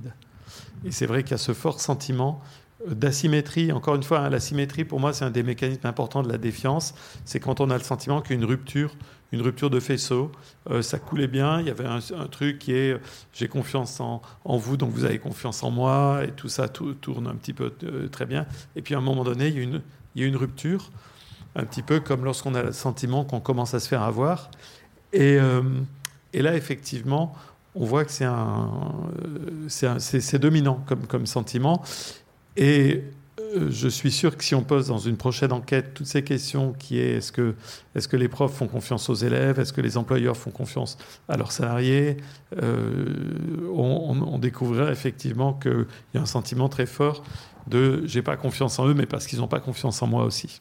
La question toujours aux mêmes personnes en définitive. Oui, en définitive. oui, Mais est-ce qu'on peut poser la question au, bah, au, président de la République, par exemple? Est-ce que vous avez des moyens, vous, d'interroger directement les, les niveaux hiérarchiques, j'allais dire. Ben, ça serait idéal, ça serait idéal effectivement de, de, le faire. On pourrait le faire. On, on, a, on a un projet, puisque dans le cadre de, cette enquête, on a beaucoup étudié la détérioration de la confiance dans la police qui est arrivée au moment de la crise des Gilets jaunes et qui est en, en train de se, de se rétablir, et en particulier avec un gros focus sur la jeunesse d'Île-de-France, où là, il y a eu une chute de 15 points de confiance dans la police. Et on a le projet d'avoir une étude euh, miroir ou en parallèle, comment les policiers, eux, voient nous. Mm. Euh, les justiciables ou ceux qui peuvent rendre, avoir des comptes à rendre à la police, pas forcément justiciables, mais en tout cas ceux qui ont des comptes à rendre à la police ou ceux qui sont des utilisateurs des services de sécurité publique et comment eux ils nous voient. Donc effectivement, c'est bien dans nos, dans nos cartons de, de travail.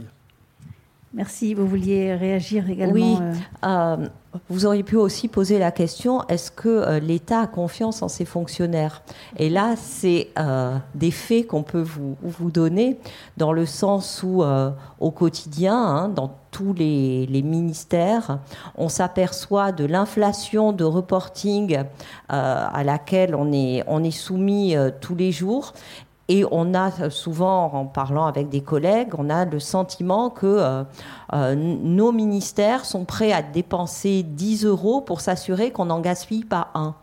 Et euh, sans, sans, avoir de perception, là, ce sont des, des, éléments factuels qui, attestent de la, de la défiance au sein même des, des institutions et de, de, de, la dégradation de la de la connivence, de, la confiance qui euh, euh, se traduit par le fait que euh, tous les ans, on doit remplir des centaines de cellules, de tableaux Excel, dont on ne sait pas trop à quoi ça sert, mais on est de notre côté dans du dédouanement et du côté de ceux qui demandent ces, ces reportings dans du contrôle inefficace.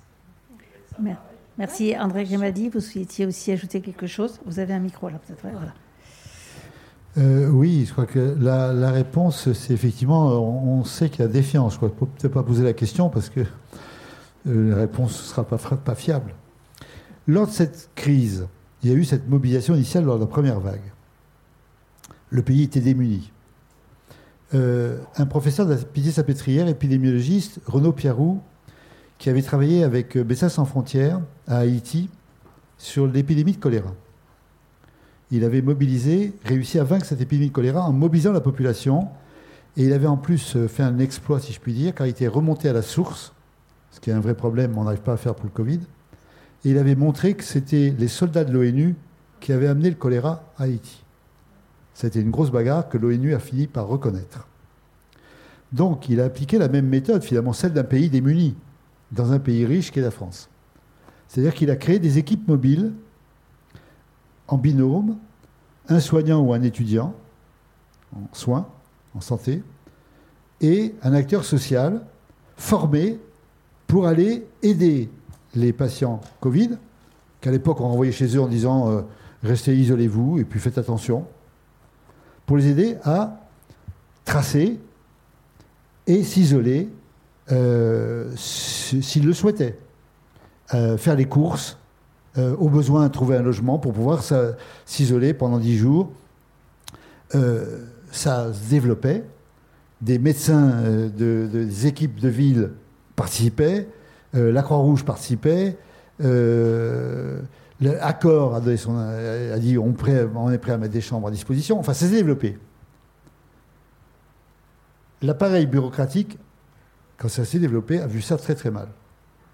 Pas de normes, pas de machin, des bénévoles, qu'est-ce que c'est que cette histoire? Une partie des syndicats de médecins libéraux de ville ont dit alors, ce territoire est à nous. C'est ce qui est devenu dans les propos du Premier ministre Édouard Philippe. Nous allons créer des brigades. Je ne sais pas si vous vous rappelez. Équipe mobile, on est passé à brigade. Et comme brigade, il n'y a pas eu, ça s'est appelé coup de téléphone passé par les agents de la sécurité sociale. Et les agents de la sécurité sociale, y compris de France, de métropole, téléphonaient en Guyane pour expliquer aux gens comment on, s'isole, euh, on, trace euh, en Guyane. Vous imaginez, vous imaginez l'efficacité Nulle. C'est-à-dire la capacité à avoir une société civile qui se mobilise lors d'une crise est euh, tout de suite vu comme une contestation. Tout ça, il faut, le normaliser, il faut le, standardiser, il faut le contrôler. Comme vous dites, il faut des indicateurs. et nous, en médecine, on, en rit un peu, car on est amené à soigner l'indicateur plutôt que le malade. Merci. Je voudrais qu'on réponde à la question de, monsieur, avant de reprendre une autre question, si on a encore le temps, euh, sur les inégalités sociales. Est-ce qu'on a oublié la question entre-temps De monsieur. Non, sur, la, la, relation entre la, défiance et les inégalités sociales, elle est, très, elle est criante, cette relation. Et pas seulement en France. Hein. Mais c'est vrai qu'en France, je l'ai dit hein, tout à l'heure, il, y a vraiment une très très forte corrélation entre le sentiment de, de défiance politique et le sentiment d'une société injuste. Mais euh, la, corrélation n'est pas totale parce que le, sentiment de vivre dans une société inégale et injuste est tellement élevé en France que de toute façon, il va percuter sur plein d'autres dimensions que la, que la défiance. Mais c'est vrai qu'il y a une, une, forte relation en France entre les inégalités, plus exactement, je dirais, avec les données que moi j'utilise, la perception subjective de vivre dans une société injuste et inégale, très corrélée avec le sentiment de défiance. Ça, c'est absolument, absolument clair. Et, et, la, et la corrélation n'est pas seulement là pendant la crise Covid, elle a été fortement là pendant la crise Covid, avec ce sentiment que c'était toujours au même qu'on demande, les, qu'on demande les, les, les efforts. C'est quelque chose que nous étudions depuis de nombreuses années et qui est assez, on va dire, assez stable et un trait caractéristique très important de la société française. Merci. Euh, une dernière question peut-être? Oui. Euh, bonjour. Je voulais savoir si au niveau du système de santé français, pouvait se calquer sur le modèle singapourien et est-ce que ça serait viable si on se calque sur le modèle singapourien, euh, sur le système de santé singapourien? Ah. Et vous pouvez répondre, Bruno Juste quelques mots, parce que j'ai l'habitude d'aller régulièrement pour enseigner à l'université de, Singapour. Donc ça m'a, voilà, pour le peu que j'en, pour le peu que j'en connais, c'est difficile à transposer parce que c'est tellement une exception. C'est un petit pays, tout petit, hein, c'est 6 millions d'habitants à peu près, euh, Singapour. C'est euh, un niveau de richesse euh, très très très élevé. C'est un des plus un des plus élevés, un des PIB par habitant les plus élevés au, monde. C'est pratiquement pas de chômage. C'est un modèle de, de, développement qui est, sans aucune commune mesure avec un type de société avec ce que nous connaissons en Europe et qui est axé sur un principe d'efficacité qui est extrêmement important. Voilà, voilà, voilà. Mais de ce point de vue-là, c'est vrai que l'opposition a gagné ses premiers sièges au Parlement de Singapour il y a trois ans. Euh, et donc c'est vrai qu'il y a, c'est vraiment et c'est un, État très jeune en plus. C'est un État très jeune puisqu'ils ont fêté il n'y a pas longtemps leur euh, leur cinquantenaire. Donc c'est un État très jeune, très riche, euh, qui vit d'une rente énorme, puisque le, port de Singapour assure un, revenu extrêmement important à l'État de Singapour, et qui traite ses, employés de l'État d'une manière totalement différente de, nous. Il y a des logements euh, construits par l'État de Singapour pour y loger ses fonctionnaires. Enfin, c'est vraiment très difficile à, transposer. Euh, donc je ne suis pas sûr qu'on puisse vraiment transposer ça dans un pays de la vieille Europe. Merci euh, André Grimaldi, ce sera un propos conclusif. la, difficulté du système de santé français, c'est que ce n'est pas un système intégré.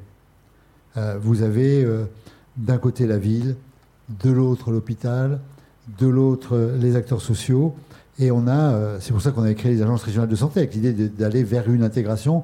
Et c'est très difficile. Vous avez le, ceux qui sont en secteur 1, c'est-à-dire les tarifs remboursés par le social, puis ceux qui sont en dépassement d'honoraires. Donc vous avez une mosaïque qui rend difficile l'intégration du système de santé. J'ajoute que euh, le paiement à l'acte, l'attention à l'activité aussi, euh, ne, favorise pas la coopération. Et c'est un vrai, vrai, vrai souci qu'on a, qu'on a vu d'ailleurs dans la crise. Hein. Merci beaucoup. Alors, un dernier mot. Juste un point qui, me, qui me, revient.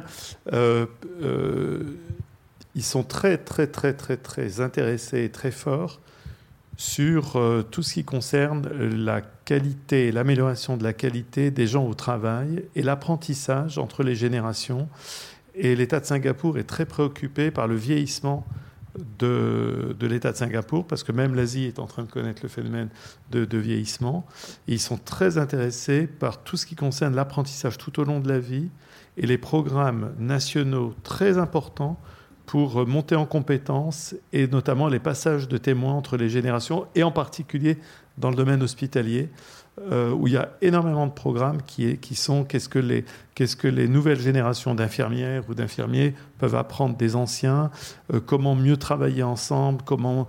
Donc il y a énormément, énormément de réflexions à, Singapour sur cette question de l'apprentissage tout au long de la vie, euh, le lifelong learning. Ils sont très, très branchés là-dessus, formation permanente, euh, améliorer, monter, en, monter en, gamme et monter en compétences des gens tout au long de leur vie professionnelle, et comment on peut, tout, très tard dans la vie professionnelle, continuer à apprendre et, avoir un horizon de vie professionnelle qui puisse comme ça s'étendre en continuant d'apprendre. Et j'ai eu peu d'expérience de, de, de, voir euh, une telle préoccupation dans des pays européens. Merci. Le dernier mot sera pour Nadine Levrato. C'est quand même l'un des pays les plus inégalitaires du, du monde, avec une société à, à deux vitesses et euh, tous les, les, les, avantages euh, qui ont été mentionnés euh, se paient en particulier par des inégalités et des travailleurs invisibles, notamment immigrés venant des Philippines, etc., qui, eux, n'ont droit à absolument rien. Donc, euh, voilà, c'était... Euh, désolé de casser l'ambiance, mais euh, c'était une remarque importante. Merci beaucoup à vous trois. Merci beaucoup à, à, vous qui nous avez écoutés tout au long de la soirée. Merci à, à vous aussi, Caroline Reynaud. Merci à Éloi Laurent. Et puis... Donc voilà, j'ai le, le mot de la fin pour remercier, moi aussi, c'est les Césars ce soir, pour remercier Benoît, euh, Bruno Cotresse, décidément, Nadine Levrato, André Grimaldi et Catherine André. Euh, la séance de ce soir a été filmée, vous la retrouverez euh, sur notre site grâce à nos techniciens que je remercie aussi. Je vous invite à aller à la bibliothèque pour retrouver tous les ouvrages voilà, des, des, invités de ce soir et aussi une bibliographie qui a été concoctée par nos, par nos collègues bibliothécaires. Et je vous donne rendez-vous le 4 avril pour la prochaine euh, rencontre L'écho du monde qui portera sur euh, Europe et économie du bien-être. Donc, euh, quand même, le bien-être et, et, la santé, on en a déjà parlé ce soir. Donc, on poursuivra sur le plan européen. Merci à tous.